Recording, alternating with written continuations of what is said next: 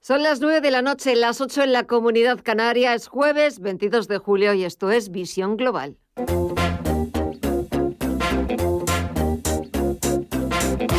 Esto es Visión Global con Gema González. Queda una hora para que cierre la principal bolsa del mundo, una hora para que eche el cierre Wall Street y de momento sigue los números verdes. Parece que los inversores han recuperado un poquito de optimismo, un poquito de confianza en eh, la campaña de inmunización a nivel eh, mundial y a la espera de ver qué es lo que sucede con la propagación de la variante Delta. Eso en Estados Unidos. Aquí en las principales plazas europeas, la de este jueves ha sido una nueva jornada de avances. Los inversores contaban hoy con una de las citas más importantes de la semana y del mes, la reunión del Banco Central Europeo que ha anunciado que los tipos de interés se van a mantener bajos durante aún más tiempo e incluso podrían reducirse más. Todo en un contexto en el que el precio del dinero en la zona euro está ya en mínimos históricos. Pero así van a seguir hasta que no consigan alcanzar el nuevo objetivo de inflación del 2%. Christine Lagarde ha dicho que lo importante no es mantener los tipos bajos, sino alcanzar ese objetivo de inflación. Veremos qué es lo que piensan nuestros invitados de los, de los jueves, Íñigo Petit y Guillermo Santos, cuando entremos en nuestro tiempo de tertulia, nada, en apenas 30 minutos. Pero volvemos a echar un vistazo a Wall Street, porque el Dow Jones de Industriales está subiendo un 0,2% los 34.867 puntos. El SP500 repunta un 0,24% los 4.369 puntos y todo el sector tecnológico también está en verde. En las de 100 está subiendo un 0,6% en los 19.933 puntos. Vamos a echar un vistazo a los valores en Estados Unidos. Nos encontramos con subidas en Apple del 1,17%, también en Microsoft está sumando un 1,66% y está bajando Verizon, que presentaba resultados esta misma semana, se está dejando un 0,10%, al igual que Coca-Cola, que también presentaba sus cuentas trimestrales esta semana, está retrocediendo un 0,25% y otra tecnológica, Intel, que presenta resultados al cierre de la sesión este jueves, está bajando algo más de medio punto porcentual. ¿Qué es lo que está pasando? También falta poco más de una hora para que cierren las principales eh, bolsas latinoamericanas. Mirilla Calderón, buenas noches de nuevo. Buenas noches de nuevo, Gema. Pues el Merval argentino sigue cayendo un 0,3% hasta los 65.653 puntos. El Bovespa repunta ahora un 0,27% hasta los 100 hasta los 126.263. El IPSA chileno, los 4.272, cae un leve 0,07% y el IPC mexicano, los 50.264 puntos, avanza un 0,46 y en divisas se recortan las pérdidas del euro, Pedro menos pérdidas. Ahora mismo 0,17% está perdiendo el euro respecto al dólar. Se sigue cambiando a 1,17. En el caso de la libra repunta un 0,47 hasta los 1,37 dólares. En el caso del petróleo suben eh, alrededor de un 2%. Un 2% está subiendo ahora mismo el Brent.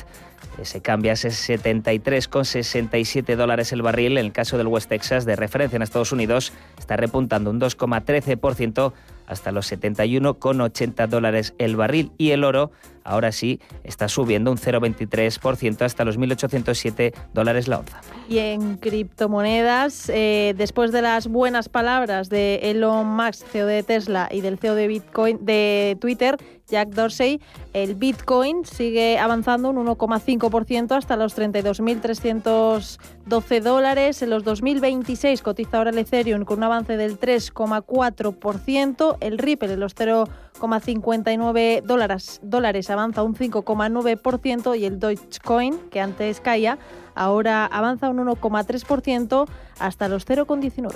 Y nos falta por repasar qué es lo que ha sucedido este jueves en las principales bolsas europeas. También pleno al verde con una excepción Londres que se ha dejado al cierre un 0,43%. En el caso de la bolsa española, el IBEX 35 ha sumado un 0,64%, ha cerrado los 8.621 puntos y el Eurostock 50, la media comunitaria, ha sumado un 0,8% hasta los 4.059 puntos.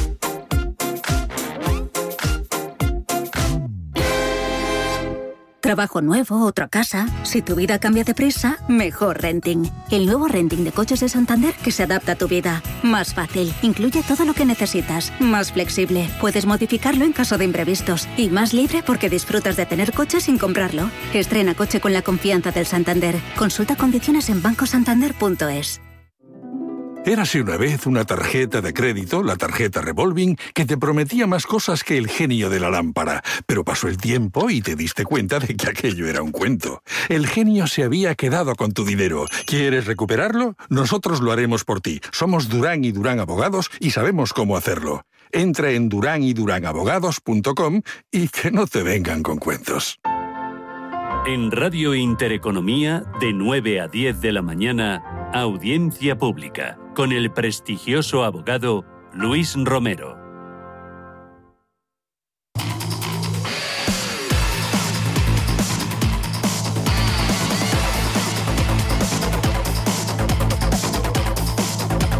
La actualidad de este jueves 22 de julio nos deja todas estas otras noticias de interés que nos resumen Mireya Calderón y Pedro Fontaneda. España supera los 25 millones de personas con la pauta completa de vacunación, mientras varias comunidades han vuelto a anunciar más restricciones en sus territorios ante lo que algunas califican como una explosiva subida de contagios. Aragón, Navarra y Asturias han pedido aval a la justicia para imponer un toque de queda selectivo en ciertos municipios con alta incidencia acumulada. Cataluña ya tiene la autorización de su Tribunal Superior de Justicia para prorrogar el toque de queda y la Comunidad Valenciana ha ratificado ampliarlo a más localidades. Sobre la celebración de las fallas en septiembre, el presidente Chimo Puig reconoce que no serán normales. El que està clar és que no van a ser unes falles normals. Això crec que és tot, tot el món és, és evident que va ser així i a mesura que ens anem aproximant ja l'Ajuntament amb la Conselleria de Sanitat estan tenint reunions permanents, se veurà d'ajustar al màxim quina, les, quina és la part de celebració que es pot fer. Por cierto, que la Generalitat alerta de la situación en los hospitales es muy crítica, según el consejero de Salud, Josep María Arguinón. Desde el punto de vista epidemiológico, en estos momentos la situación es muy, muy, muy complicada, muy crítica.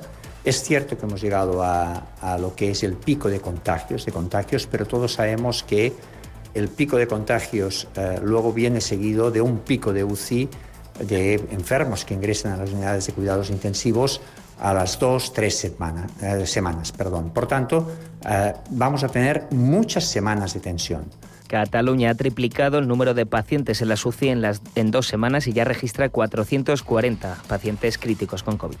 El Gobierno y el PP se emplazan a hablar en septiembre con la renovación del Consejo General del Poder Judicial de Fondo. El ministro de Presidencia, Félix Bolaños, ha mantenido este jueves un primer contacto telefónico en tono cordial y dialogante con la portavoz del PP en el Congreso, Cuca Gamarra, y ambos se han emplazado a hablar personalmente en septiembre con vistas a avanzar en la renovación del Consejo General del Poder Judicial, que en agosto cumplirá mil días bloqueado.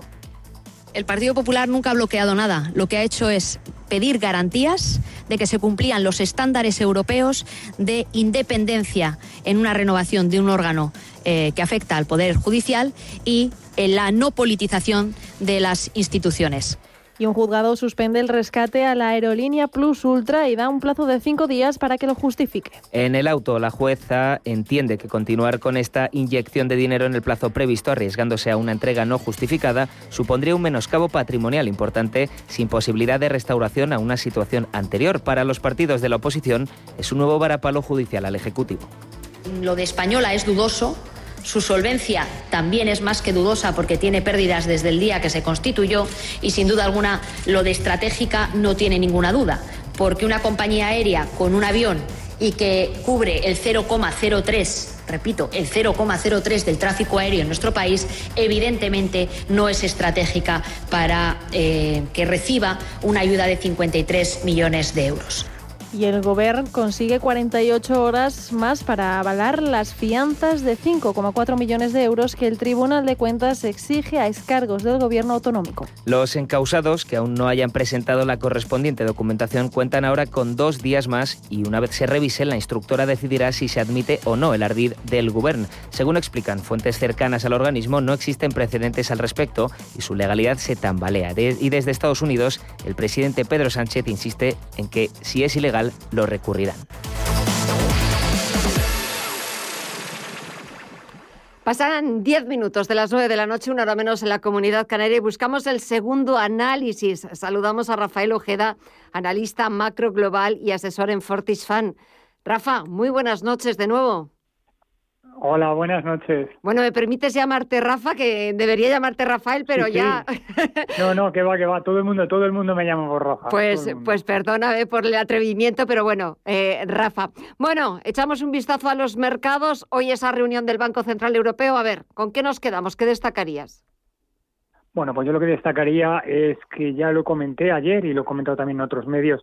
Eh, eh, Christine Lagarde lo tiene clarísimo, es decir, va a apoyar y va a ayudar hasta donde sea necesario para que la economía europea eh, no, no, tenga ningún problema. Es decir, eh, tenemos muy claro que en Europa hay países que van a salir de la crisis mucho más reforzados que otros, un, países que van en primera y otros en segunda velocidades, pero lo cierto es que estamos todos a una, que el COVID nos ha pillado a todos con el pie cambiado y, tenemos que salir de esta. Entonces, Christine Lagarde ha dicho que independientemente de que la inflación suba por encima de lo que ella tiene previsto que, suba, eh, no va a subir los tipos de interés. De tal manera que eso ha dado un espaldarazo a los mercados y han entendido que bueno que, que no va a haber subidas de tipos por lo menos en los próximos dos o tres años y eso es un gran impulso para las bolsas porque obviamente si el bono no sube pues no hay alternativa real a la inversión en bolsa y por tanto, bueno, pues esto es un, buen, un buen eh, catalizador para que las bolsas suban. Eh, sí que es verdad que después de esa reunión del Banco Central Europeo, después de ese comunicado, el efecto más rápido que hemos visto ha sido en los mercados, en los mercados de deuda y por ende, pues también eh, las más beneficiadas han sido las compañías más endeudadas. Lo hemos visto, por ejemplo, en la bolsa española. ¿Qué te ha parecido? Claro, tiene todo el sentido. Es decir, vamos a ver, el gran problema que hay ahora mismo es que eh, si tú en estos momentos ves los tipos de interés y dices tú, bueno, pues es un buen momento para apalancarme y para endeudarme porque con una financiación extremadamente barata puedo comprar activos o puedo crecer y eso está muy bien. Pero claro, si yo en la situación en la que yo me puedo encontrar en este momento de pues una bajas bajas ventas, etcétera, tengo ahora mismo un apalancamiento muy elevado pretérito, es decir, que ya lo tengo.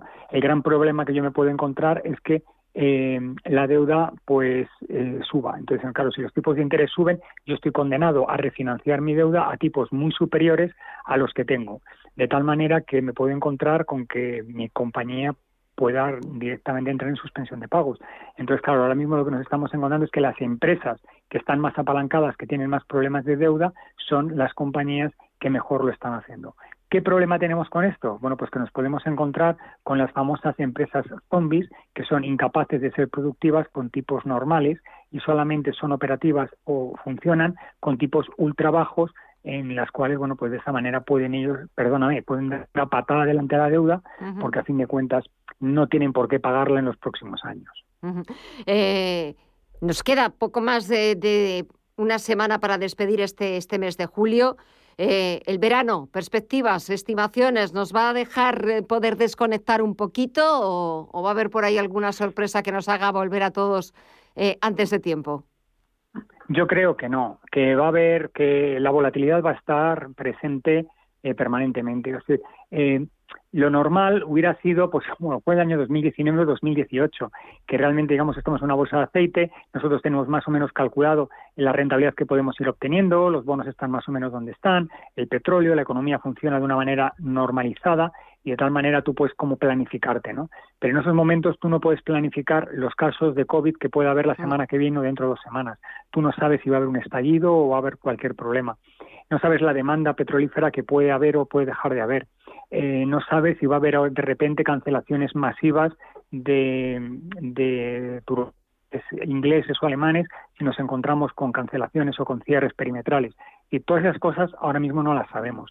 Como no las sabemos, pues es, absolutamente imposible eh, calcular, calcular el impacto. fíjate que ayer leí que todavía no es claro todavía no, no, sabemos a ciencia cierta si realmente se van a hacer los Juegos Olímpicos. Es decir, es que está todo, todo encima de la mesa. Es decir, que, mm. que, podrían incluso cancelar los Juegos Olímpicos. Tú imagínate como para estar tranquilos. Es decir, ahora mismo eh, no podemos estar tranquilos, desgraciadamente, Y, lo que nos estamos encontrando es que, por ejemplo, los analistas eh, macro en Estados Unidos consideran que el bono norteamericano que en el mes de marzo estaba en el 1,70 y debería estar rondando el 2%, pues está a camino del 1%. Entonces, ¿qué es lo que ocurre? Que bueno, si el bono norteamericano en lugar de subir está bajando, será por algo. Y eso es lo que también está ayudando a que la bolsa norteamericana suba. Entonces, no, no lo veo nada claro y tampoco veo claro que la inflación vaya a ser eh, tan transitoria como, como apuntan. Y de hecho, yo creo que eso también está en el discurso de Christine Lagarde, cuando ha dicho, aunque la inflación al final sea superior a lo que yo tengo estimado, voy a seguir ayudando al mercado. Y eso es porque ella ya sabe que la inflación va a ser más alta de lo que ella está diciendo que va a ser. Eh, tenemos un Banco Central Europeo acomodaticio eh, y, por cierto, mañana una decisión que depende mucho del Banco Central Europeo y que tiene que ver con la posibilidad de que los bancos del que sistema financiero vuelva a repartir dividendos. Eh, ¿Cómo lo ves? Todo el mundo, sobre todo todo el sector financiero, pendiente de esa decisión del Banco, del Banco Central Europeo.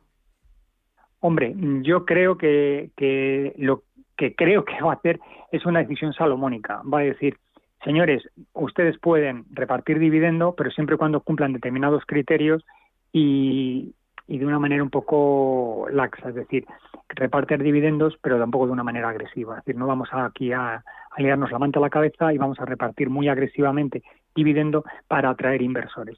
Lo que tiene claro es que el sector financiero es uno de los sectores que peor, lo está, peor comportamiento está teniendo en la bolsa, porque, claro, uno de los grandes alicientes que tiene el sector financiero es que, bueno, son unas acciones que se mueven normalmente dentro de un determinado rango, tiene peres bajos y siempre tengo un dividendo a percibir, de tal manera que en el fondo se comporta como un bono. Y eso es lo que estaba haciendo que, bueno, pues mucha gente pues tuviera acciones en BBVA, Santander o en entidades financieras. ¿Qué ocurre? En el momento que que tú mm, impides que yo reparta dividendo, pues me resulta mucho más complicado mantener a esos inversores que realmente son inversores que están por mi dividendo, de tal manera que huyen a otros a otros valores y entonces cae la cae la capitalización bursátil de mi de mi compañía, de mi banco en este caso, y corremos un riesgo bastante serio de que determinadas entidades financieras puedan ser adquiridas por otras mediante OPAs hostiles sencillamente porque están a precios de derribo. Entonces, claro, Christine Lagarde pues también tiene que, ser un poco consciente de la situación tan dramática que se encuentran determinadas entidades financieras si se ven coartadas de poder eh, no repartir dividendo. De tal manera que además ocurre una cosa muy curiosa y es que eh, por lo menos en Estados Unidos está sucediendo que gran parte de los beneficios que están teniendo los bancos se deben a al tema de las reservas, es decir, habían, habían dotado una cantidad ingente de dinero en reservas que no se necesitan y ahora mismo las están aplicando. Bueno, pues en Europa también puede ocurrir algo semejante. Si al final mm, tenemos más reservas de las que necesitamos, pues quizás pudiéramos aplicar algo de esas reservas y de esa manera tener los bancos en una situación más propicia para repartir dividendos y que sean más atractivos para los inversores. Y ya para, para despedir, Rafa, ¿algún consejo, alguna recomendación de algún valor, algún sector eh, que te esté gustando últimamente? A mí me gusta mucho más la bolsa norteamericana que la bolsa europea. Por el pues momento del ciclo en el que estamos, por el momento del ciclo en el que estamos y porque realmente eh, creo que la bolsa norteamericana a día de hoy pues lo está haciendo bastante, bastante mejor. Y dentro del, sector de, las compañías norteamericanas, un sector que a mí me está gustando mucho es el en el, sector de, en el sector digital, pues compañías como por ejemplo eh, Square, que bueno la compañía está, teniendo un comportamiento bastante interesante y en estos momentos está cotizando en 260 dólares por acción. Hoy está subiendo el 1,20%, pero para que nos demos cuenta, en el último año se ha movido en el rango de 117 y 283 dólares, es decir, tiene una subida de más de un 100% en el último año. Y es una compañía realmente interesante. No no da dividendos como casi todas las empresas eh, tecnológicas cotiza con unos PERES altísimos, pero es una compañía que, para que nos demos cuenta, estaba cotizando en 120 dólares al comienzo del año y está en 260.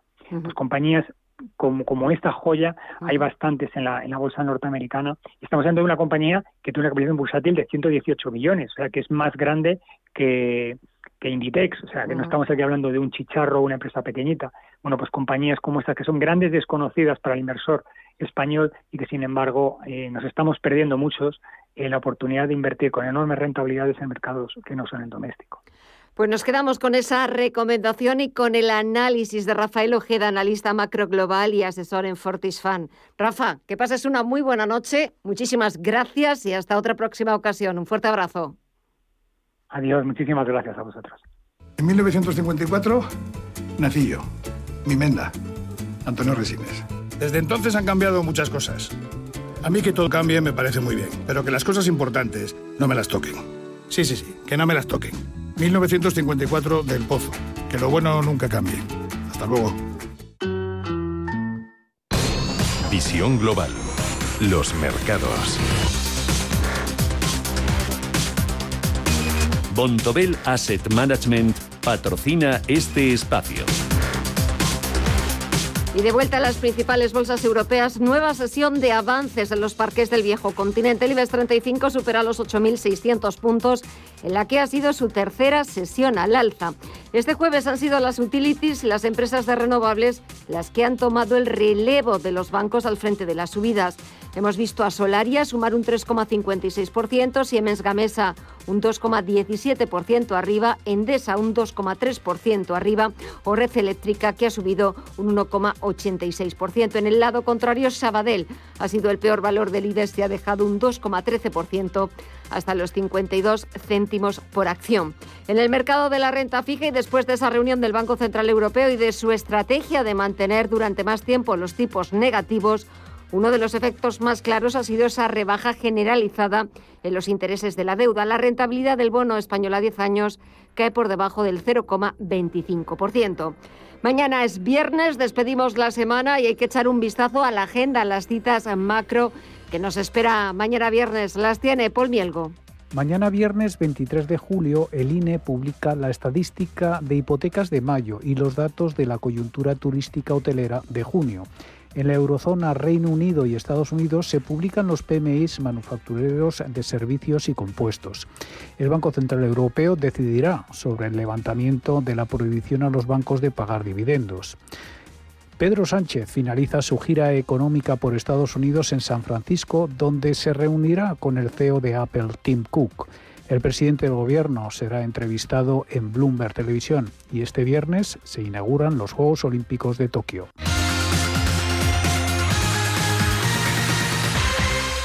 Bontobel Asset Management ha patrocinado este espacio. Bontobel Asset Management. Calidad suiza con el objetivo de obtener rendimientos superiores a largo plazo. En Bontobel Asset Management siempre estamos a la vanguardia de las inversiones activas en bonos y acciones. Para más información, entre en nuestra página web bontobel.com barra am. Bontobel Asset Management, su especialista global en fondos de inversión. La primera acción imprescindible para ahorrar energía en su empresa es conocer en profundidad las instalaciones de cada compañía y monitorizar para poder controlar y gestionar los consumos. Si conocemos perfectamente lo que tienes, aplicaremos las mejoras adecuadas que redundarán en un ahorro energético y económico efectivo. Entra en nes.es. Libertad. 50 millones más de entradas en el mayor buscador de Internet que el mejor futbolista del mundo. Libertad, un anhelo del ser humano. Libertad, libertad, en Fuerteventura, en Bahía Azul.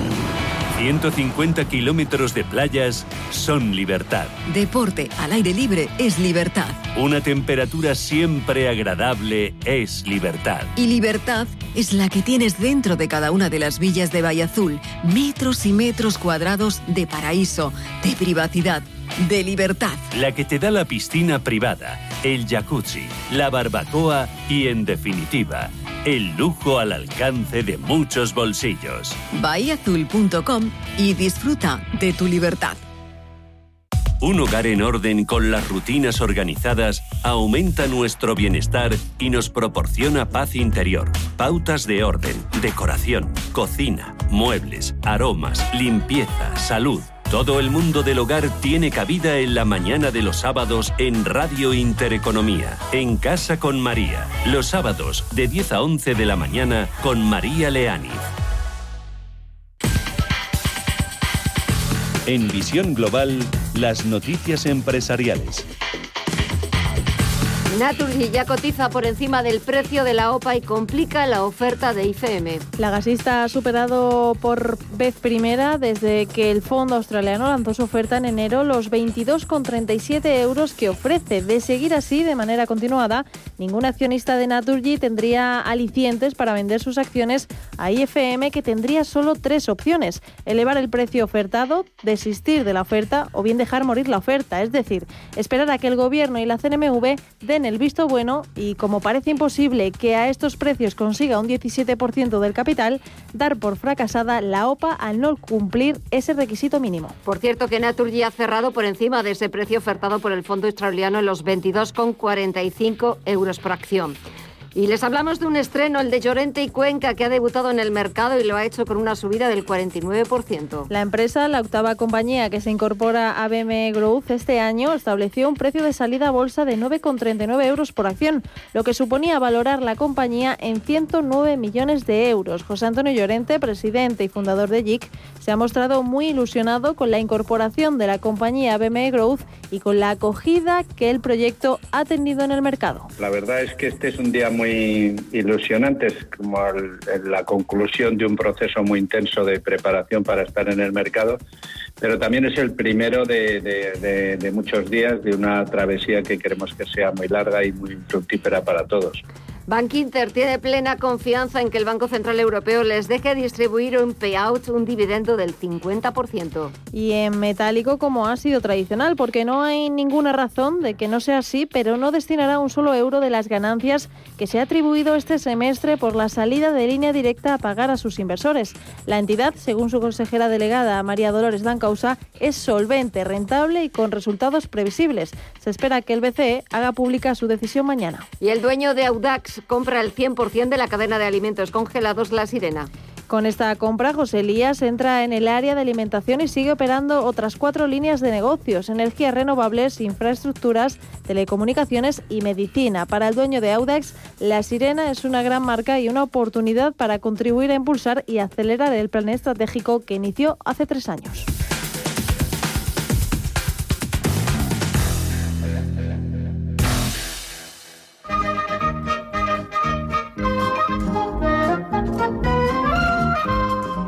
Allá por el 2018, antes de que existiera el virus y esta nueva forma de vida, teníamos una manera distinta de verla, sobre todo a la hora de relacionarnos y viajar. De hecho, según un estudio realizado por el Ministerio de Fomento, los españoles tenían preferencia por el autobús de medio y largo recorrido, el avión y el tren cercanías para hacer sus viajes. Como vemos, son todos medios de transporte colectivo y la pandemia nos ha hecho alejarnos en cierto modo de ese tipo de consumo. Ahora el coche y las autocaravanas son los verdaderos protagonistas. La apertura de fronteras y la cierta movilidad de los viajeros está haciendo que nuestro turismo resurja poco a poco y gran parte de culpa, en cierto modo, es de las autocaravanas.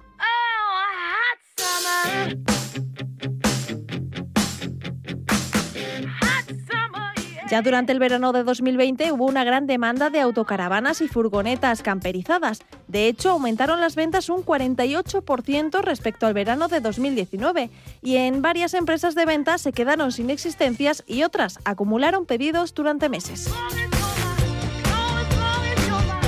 Ahora, según Indie Campers, una plataforma especializada en el alquiler de este tipo de vehículos, señalan que las reservas de autocaravanas para este verano en España han crecido un 120% en comparación con el verano de 2020 y un 53% con respecto al verano de 2019, el último año de la normalidad antes de la llegada de la pandemia por coronavirus.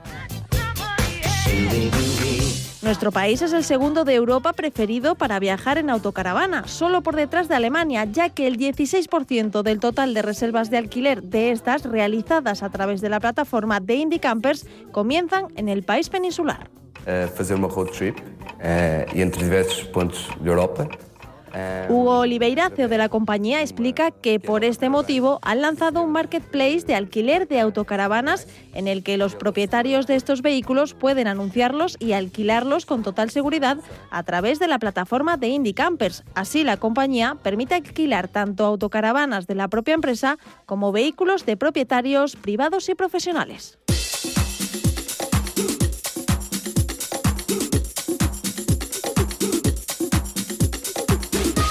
Por incentivos como este podemos ver que año tras año el mercado de las autocaravanas sigue en aumento que se ve a todos los niveles. Por ejemplo, en cuanto a la duración de los viajes en España en este medio de transporte. Los de este verano son más largos que los de 2020. Las noches reservadas han crecido un 18%. Han pasado de 9 noches de media en 2020 a 11 noches en 2021, por lo que el gasto medio de los usuarios de autocaravana también se ha incrementado en un 19% en comparación con el 2020.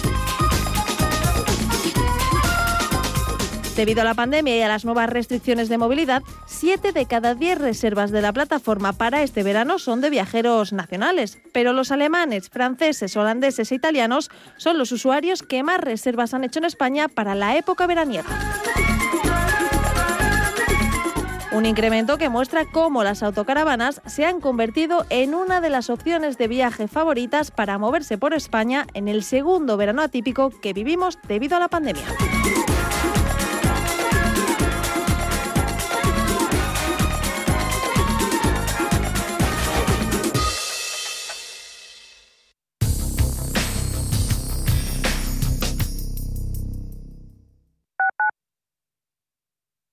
Quiero alquilar mi casa, pero ¿y si los inquilinos no me pagan o no cuidan el piso o tengo quejas? Deja de preocuparte, porque en Renta Garantizada te protegen de todo. Cobrarás tu alquiler todos los meses aunque no pague el inquilino y se ocupan de la gestión del día a día. Y tú, tranquilo. Infórmate en el 910 1095 o en rentagarantizada.es. Alquiler garantizado. ¿Pensando en comprar una casa?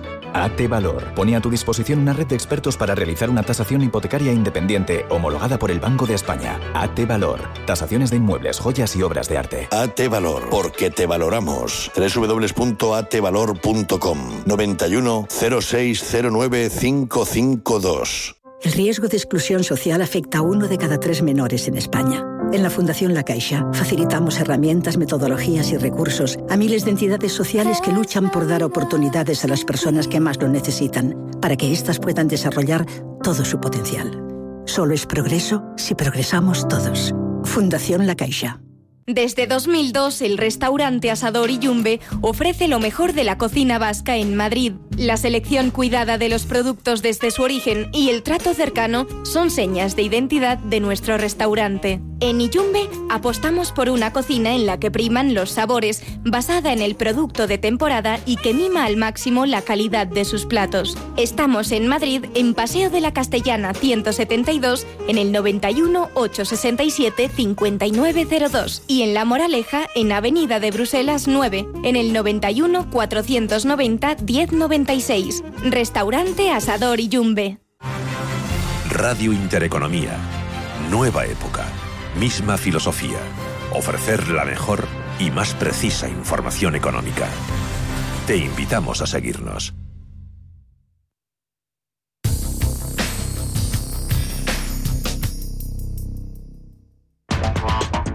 En Visión Global, la tertulia de los negocios.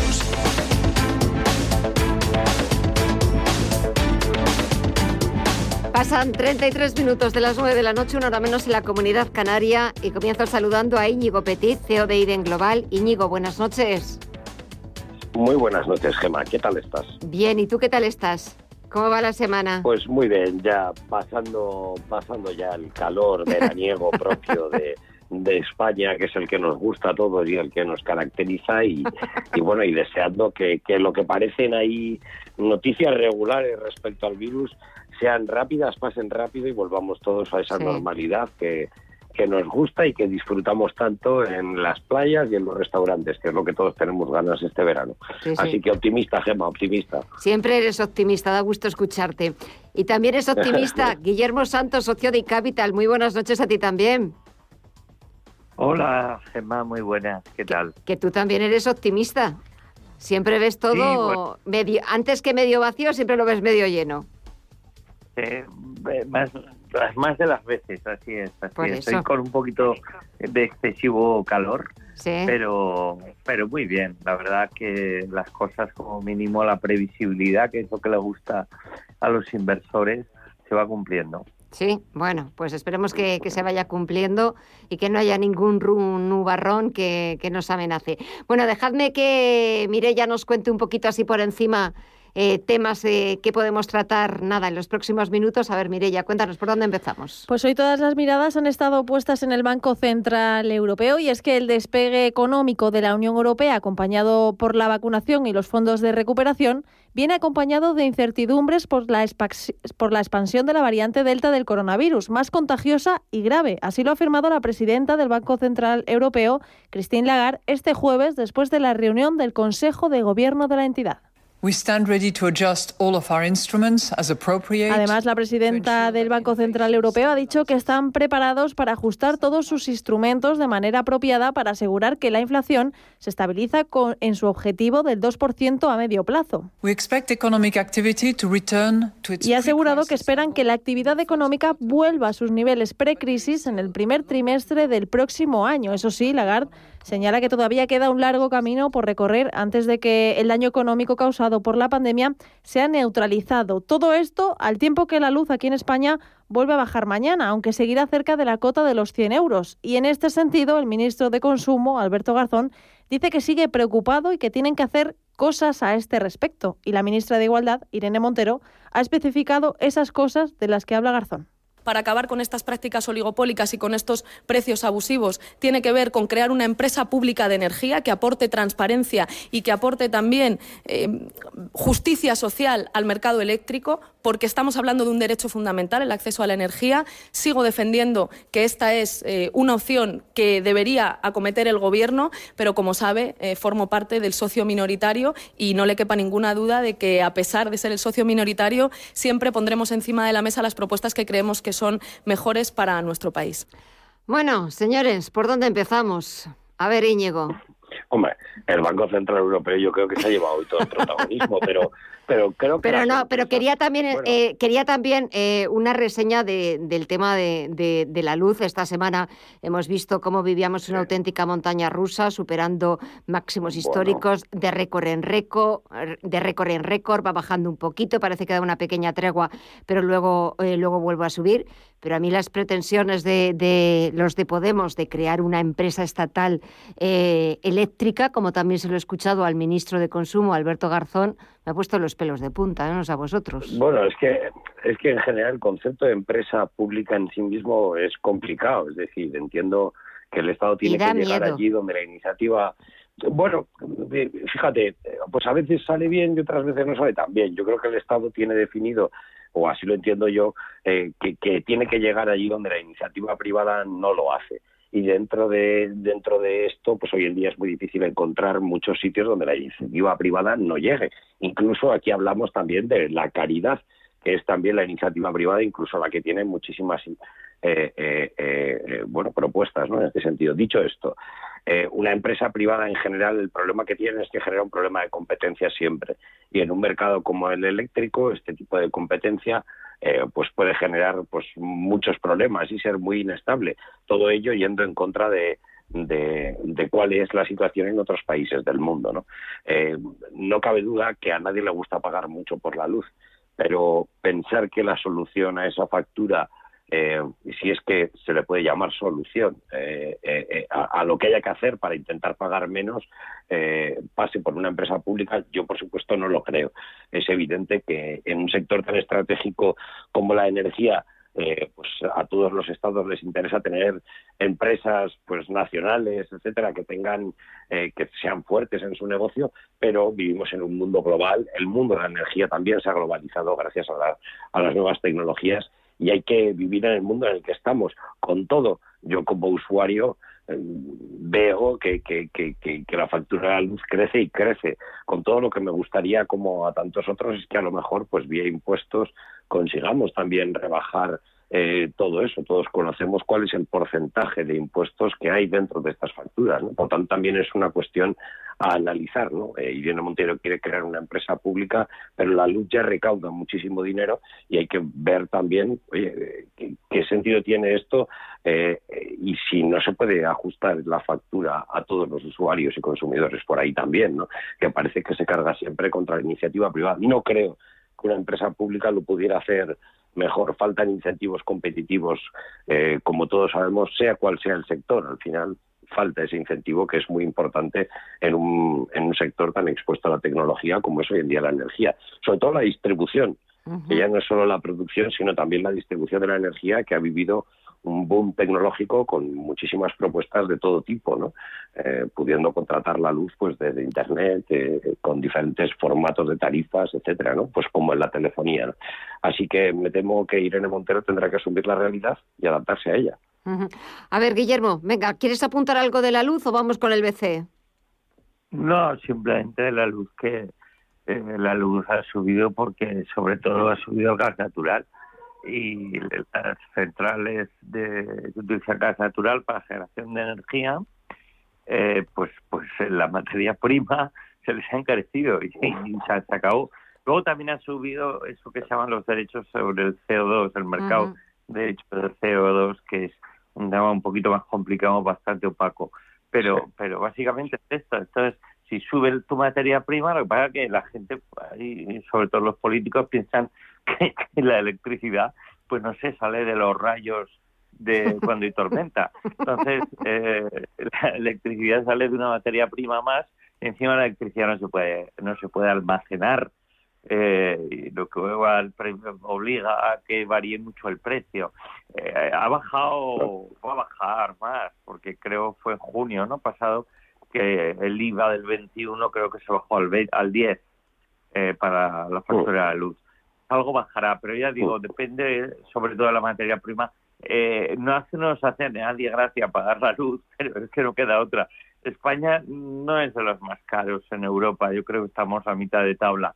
Pero en fin, eh, no sé, lo que hay que buscar un poco es el equilibrio y que eh, las subastas, el pool, de subasta sea un poquito más transparente, porque de verdad ¿eh? ni un ingeniero experto en temas de electricidad te sabe explicar cómo funcionan las subastas del pool de eléctricas. Es tremendo, de verdad. ¿eh?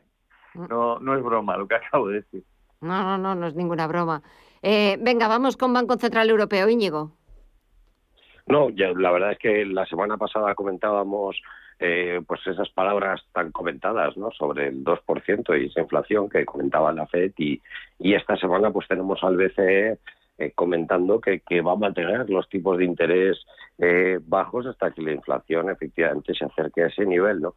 Yo no descartaría que también, pues como ya han ido comentando otras autoridades monetarias, pues permita cierta fluctuación, incluso por encima del 2% de forma excepcional, si como su homólogo americano entienden que, que, un posible repunte de la inflación eh, más allá de ese 2%, pues sería únicamente temporal. ¿no?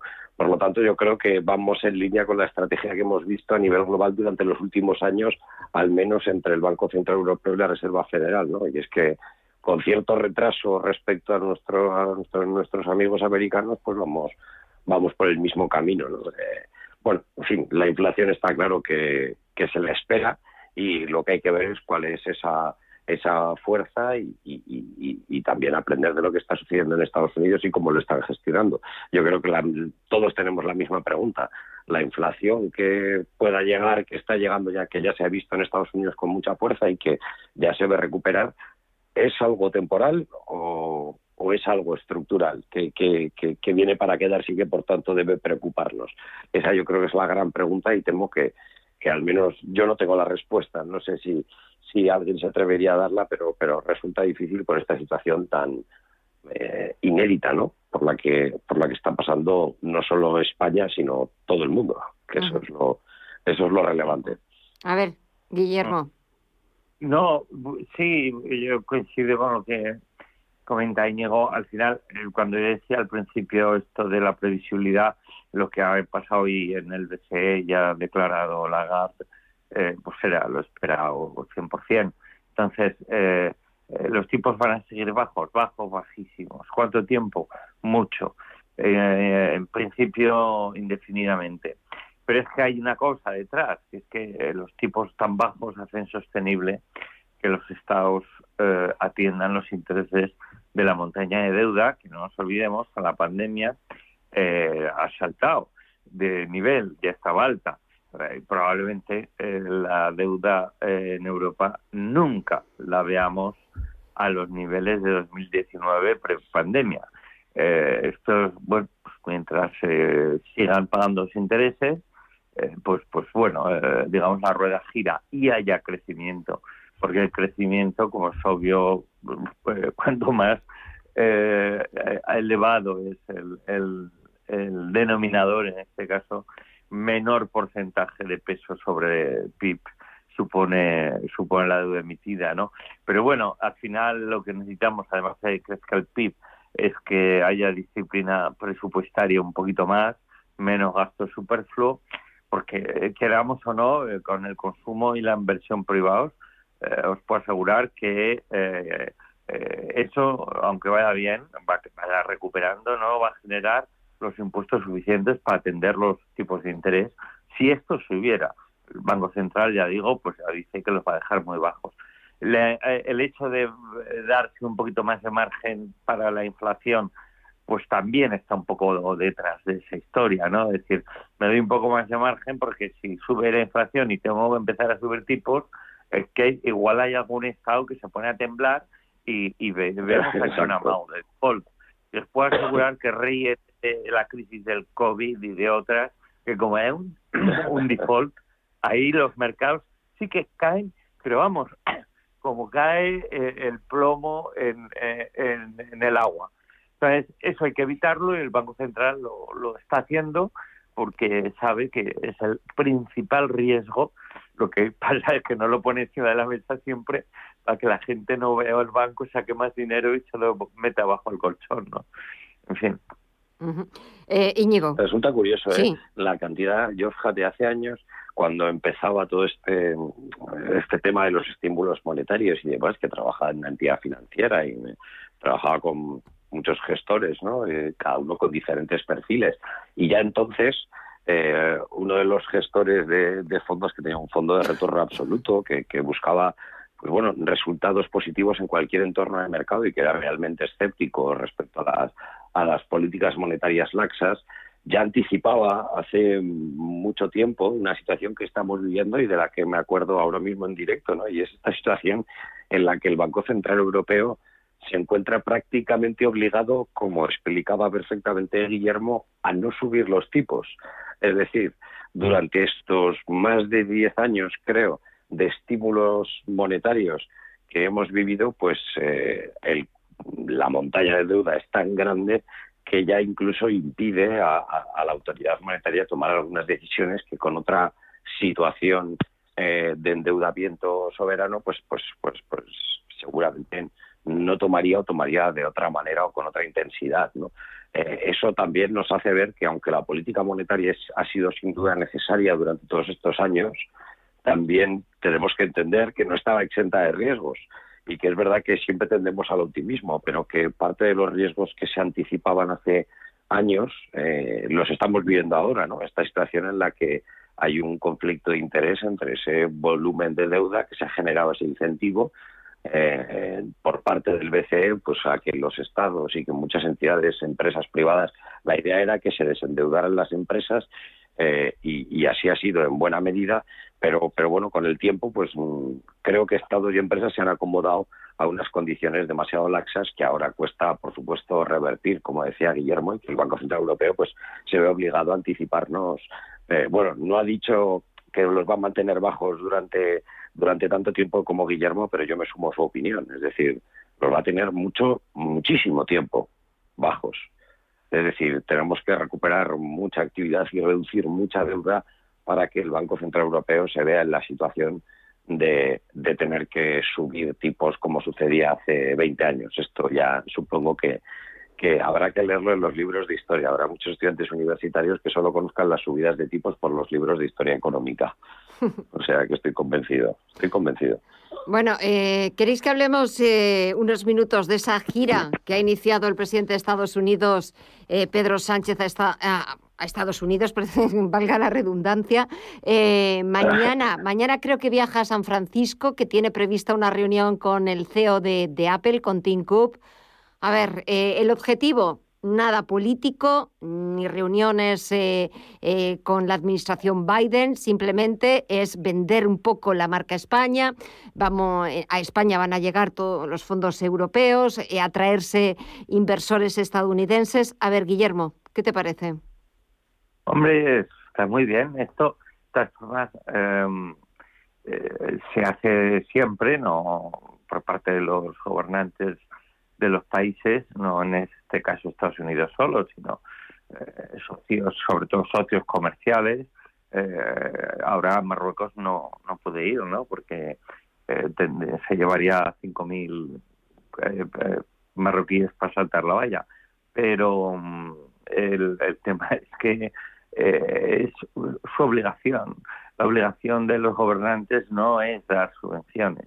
La obligación de los gobernantes es que funcione bien el, la economía y sobre todo el comercio internacional. El comercio es lo que da vida a las economías, no son los bancos. Ni, en parte, bueno, pues la tecnología sin duda ahora cambia un poco porque ha fomentado eh, todo el tema electrónico, pero el comercio internacional es la clave y hay índices eh, que miden incluso los índices objetivos, el tráfico de mercancías por mar, los contenedores que se envían y demás. Y eso es, es eh, ya digo, para mí yo creo que es la misión principal del, del presidente del gobierno y de su gobierno, ¿no? Entonces a mí me parece fenomenal que se vaya a Estados Unidos, pero también me parece muy bien que se vaya a países latinoamericanos y por supuesto que vaya a países asiáticos, que es probablemente la zona del mundo donde eh, en el futuro más tenderemos a vender porque el comer, el consumo eh, ahí emergente es brutal, entre otras cosas por el número de habitantes, ¿no? Ya no solo China, parece que como Indonesia, más de 200 millones. Pues eh, Indonesia tiene casi tantos habitantes, atención, como dos tercios de la Unión Europea. Entonces todo eso hay que cuidarlo mucho, hay que hacerlo bien, eh, con buenos asesores, para eso los, los, ministerios los tienen, e intentar lograr las cuotas más altas, las cuotas más altas de posibles de, de impulso comercial de las empresas españolas, con lo que me parece magnífico. ¿Qué resultados obtendrá? Pues, pues bueno, el hecho de hacerlo ya me parece bien, pero los resultados pues ya se verán en el futuro. Y en todo caso, si los empresarios españoles se les deja, pues aprovecharán sin duda oportunidades que se vayan abriendo con, repito, este viaje y ojalá haya muchos más, no necesariamente solo el presidente de gobierno, pueden ir ministros, primeras autoridades. Todo es un quid pro quo y nos interesa a nosotros vender fuera y a los americanos, en este caso estadounidenses, traernos y vendernos también sus empresas y demás. Menos tasa Google y más comercio internacional. Íñigo. Totalmente de acuerdo. Yo, la verdad es que a mí, fíjate, que, otras veces hay acciones que, siempre tienen un trasfondo político y que no te gustan y sin embargo esta la verdad es que tiene un trasfondo que yo creo que es evidente y que el mero hecho de sentarte a hablar con, con los presidentes de grandes compañías, muchas de ellas mm, facturan más que el Producto Interior Bruto de muchos países, ¿no?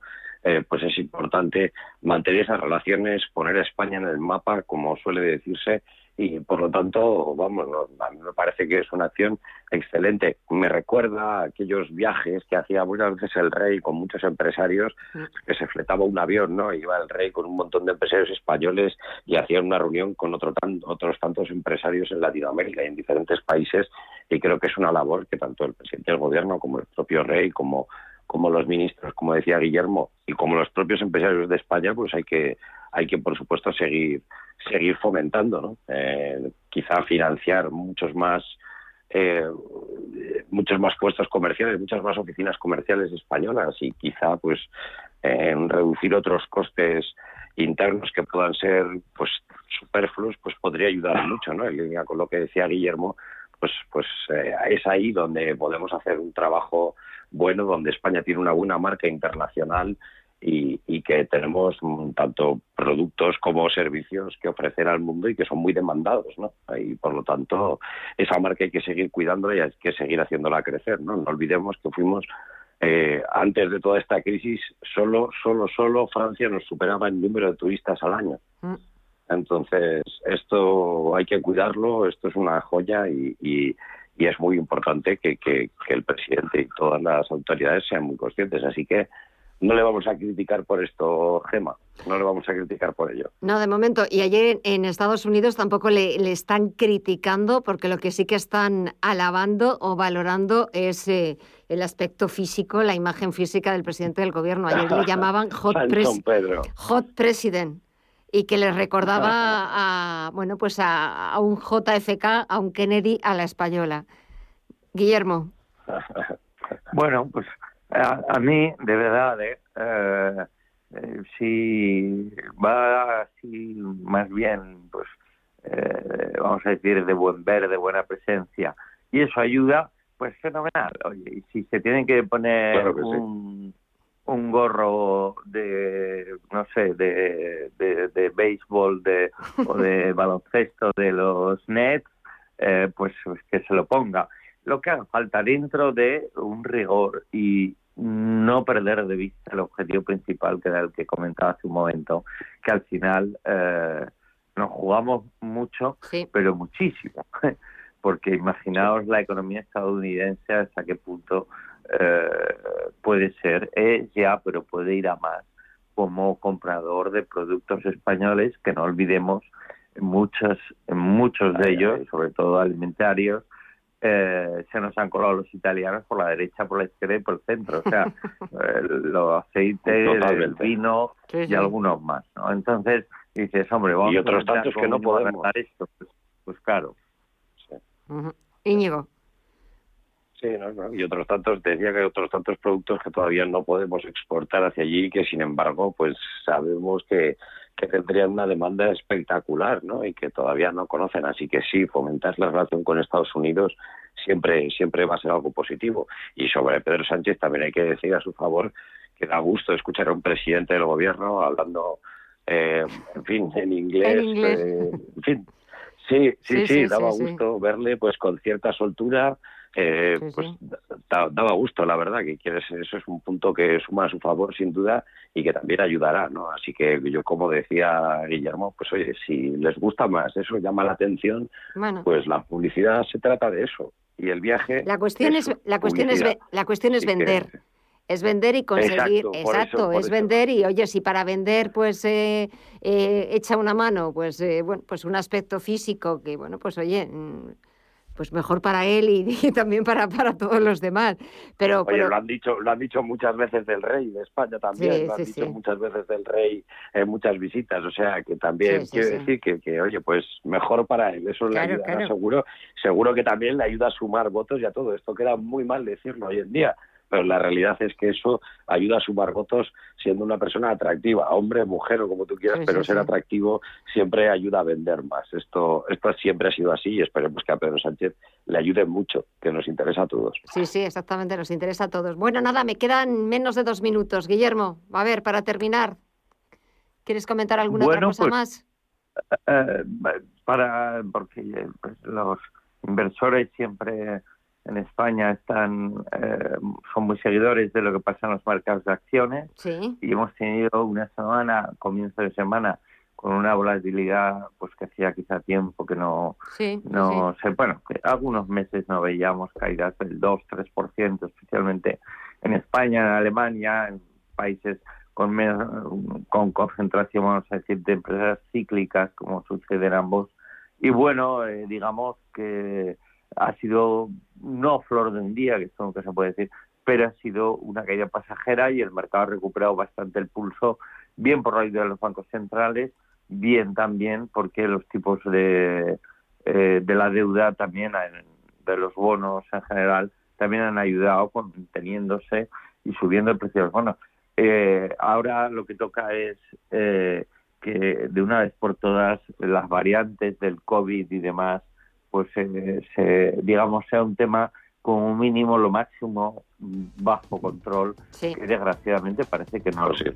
Sí, ojalá. Veremos a ver qué, qué es lo que pasa en los próximos Exacto. días. Muchísimas gracias a los Exacto. dos, a Íñigo Petit, CEO de Iden Global y Guillermo Santos, socio de iCapital. Gracias, como todos los jueves, por acompañarme en estos eh, minutitos, por charlar eh, como si fuéramos viejos amigos y por escucharos, que la verdad es que aprendo muchísimo de escuchar a, dos grandes profesionales. Íñigo y Guillermo, un verdadero placer. Hasta el próximo jueves. Cuidaros mucho y buen fin de semana. Igual. Un placer, como siempre. Gracias a, los dos. Todos. Un abrazo. Hasta la semana que viene. Igual.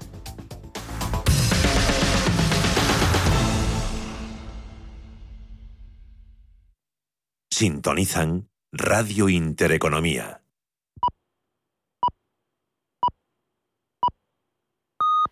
Son las